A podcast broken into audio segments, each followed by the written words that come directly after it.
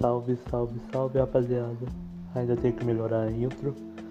Mas bem-vindos a mais um episódio de Sociedade do Escudo, apresentado por mim, não Fume, o personagem contra o fumo. Então, hoje vamos falar sobre Devil May Cry 2, um jogo que não é muito querido pelos fãs, mas particularmente eu me diverti e eu gostei de quando eu joguei esse jogo. Então, já dá pra perceber pelo meu gosto. Então, se acomode a isso. Se você estiver fazendo alguma coisa, então fique confortável e venha. Devil May Cry, como vocês já devem ter percebido, foi um sucesso e não demorou para ter uma sequência. Em 25 de janeiro de 2003 foi lançado o segundo jogo. E a história é o seguinte: começa no museu, onde a outra personagem nova introduzida é a Lucia, que o narrador explica aqui, contando a história de Esparda, que há um tempo atrás ele lutou contra um demônio chamado Argo Sax para impedir que as suas hordas de demônios invadissem o mundo humano e dominassem eles. Então, os demônios invadem o local e no meio da luta entre ela e essas criaturas, o Dante chega pelo teto do vidro e mata todos eles. Quando o Dante ia perguntar a ela, ela ataca uma adaga no mapa e diz para se encontrarem mais tarde. E eles se encontram na região da nova ilha fictícia chamada do Mare Island. E nesse novo local, é diferente do primeiro jogo que era um castelo aos redores da ilha, aqui é mais uma cidade. Então já tem uma mudança do local. E a gente vai pelo local em busca da Lucia, até que quando a gente encontra ela, ela nos guia até a mãe dela, que explica que essa história aí dos Parda, que há muito tempo atrás, que ela e ele lutaram junto pela ilha. Então, aí explica que o vilão do jogo, que além de ser o Argo é um empresário líder de uma corporação chamada Uroboros, chamado Arius um humano que decidiu estudar magia e estava em busca da vida eterna. O Dante com uma moeda banco duas caras, sendo que a moeda só tem um lado, então é só frescurinha dele. Joga e decide ajudá-los. E aí começa o jogo. A gameplay ela está diferente do primeiro. Aqui a gente pode ser mais livre para fazer esquivas e se movimentar, dar saltos. A única coisa estranha é que os. Acho que se não me engano, na época que joguei, o salto duplo era que nem tipo esses jogos aí. Podia fazer à vontade, sendo que no Devil May Cry, salto duplo a gente adquire essa habilidade comprando com os orbes.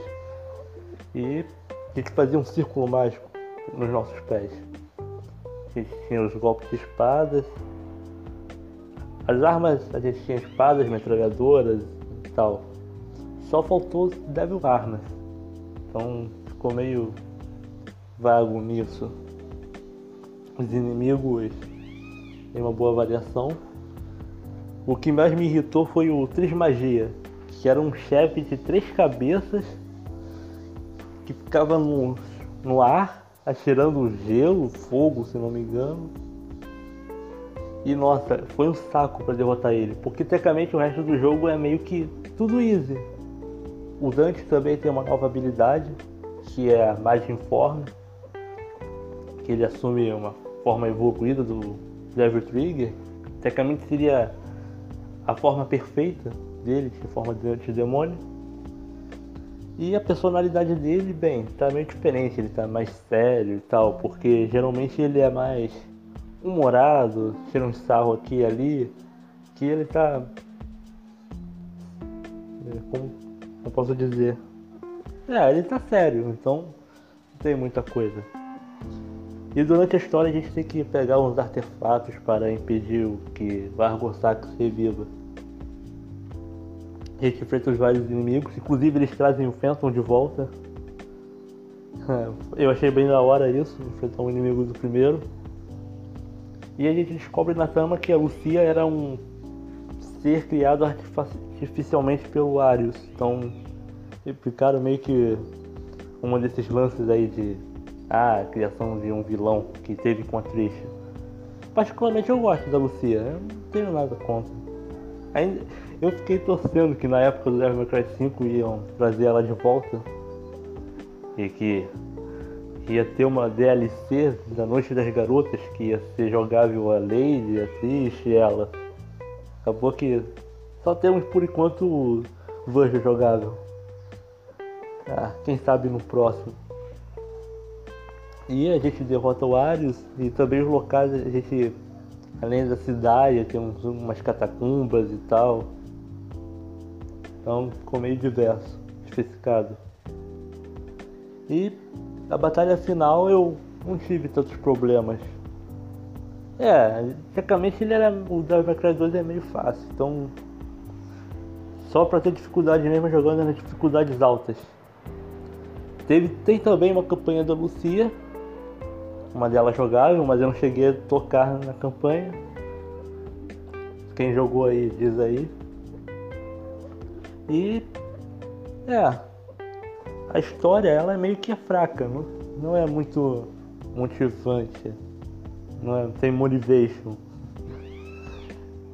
Ela é, é fraca, não tem nada demais. É mais, é mais pra você jogar pra tipo curtir mesmo. Se é que você vai curtir, tipo, se você for um desses que joga, ah, a história tem que ser boa e tal, é mais pra passar o tempo. Isso se você não curtir muito a gameplay. Então não teve tanta coisa assim boa, mas eu curti, eu consegui me divertir no jogo e tal, e pra, isso, pra mim isso que importa. Mas é isso, esse foi um curto, esse episódio, porque não tem muito o que falar sobre o Devil May Cry 2. Então eu espero que tenham curtido e eu pretendo melhorar mais falando do Devil May Cry 3, falando um monte de coisa. Eu vou até ler o mangá de novo do Devil May Cry 3 para poder falar sobre o 3 e dar uma vista geral.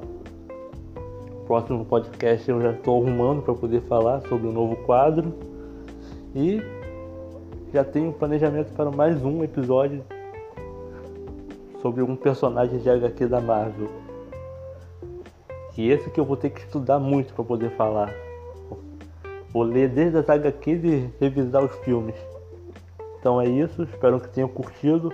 Compartilhe nas redes sociais com seus amigos. E me sigam no Twitter, que é o Twitter, que é o Herói Shield. Espero que tenham curtido e falou.